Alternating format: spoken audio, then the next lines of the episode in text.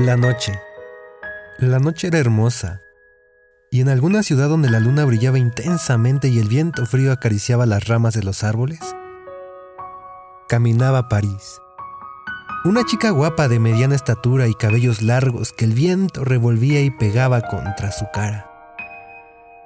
París caminaba escuchando música con sus audífonos. Llevaba un gorro de color rosa y en la espalda una enorme mochila. Pero también llevaba un remolino existencial. Ideas que iban y venían. Se sentía extraña, ausente de ella misma, tenía ganas de escapar del mundo real, de salir corriendo y perderse en un mundo de fantasía. Y en aquella noche tan perfecta para muchos, estaba París caminando a ciegas solo porque su cuerpo lo seguía haciendo. Se sentía diminuta entre enormes rascacielos. Recordó que en su mochila traía un boleto de escape a otro lugar.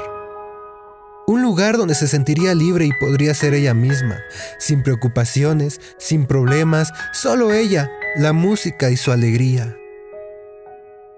Entonces cogió el boleto y sin pensarlo se subió. Por fin sentía el viento acariciando sus mejillas. Comenzaba a sentirse viva de nuevo. La luna brillaba más intenso de lo normal y todo de repente tenía más color. Sus sentidos fueron despertando de poco a poco. Con las manos, apretó más fuerte los audífonos sobre sus oídos. Sentía como las ondas de cada canción que pasaba la envolvían más y más, como en un caleidoscopio de emociones. París estaba fluyendo con la misma vida, lejos de todo y de todos. El viaje parecía largo y mientras la velocidad aumentaba, su respiración se hacía más lenta. Sus pupilas crecían y el mundo era hermoso. De pronto, el viaje paró en seco. Hubo una luz deslumbrante y su corazón se detuvo por un momento. Cuando despertó, sintió que alguien acariciaba su piel blanca y pasaba los dedos por sus cabellos largos. Levantó la mirada y vio todos y cada uno de los momentos que había vivido durante sus 17 años. Nunca creyó que algo así le pasara. Nunca. Y sin darse cuenta, sin quererlo, sin esperarlo, ahí estaba. Las sirenas sonaban.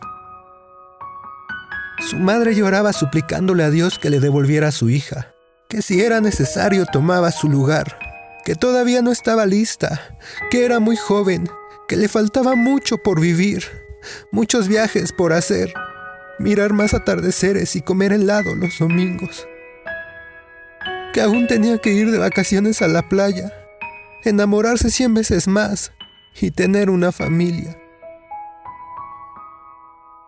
Al día siguiente, París encabezaba los titulares de toda la ciudad. Habían encontrado a una chica sin vida, arrollada en una de las principales avenidas. En los oídos, un par de audífonos. En una mano, un cigarrillo de marihuana. Y a unos metros, su enorme mochila y su gorro rosa manchado de sangre.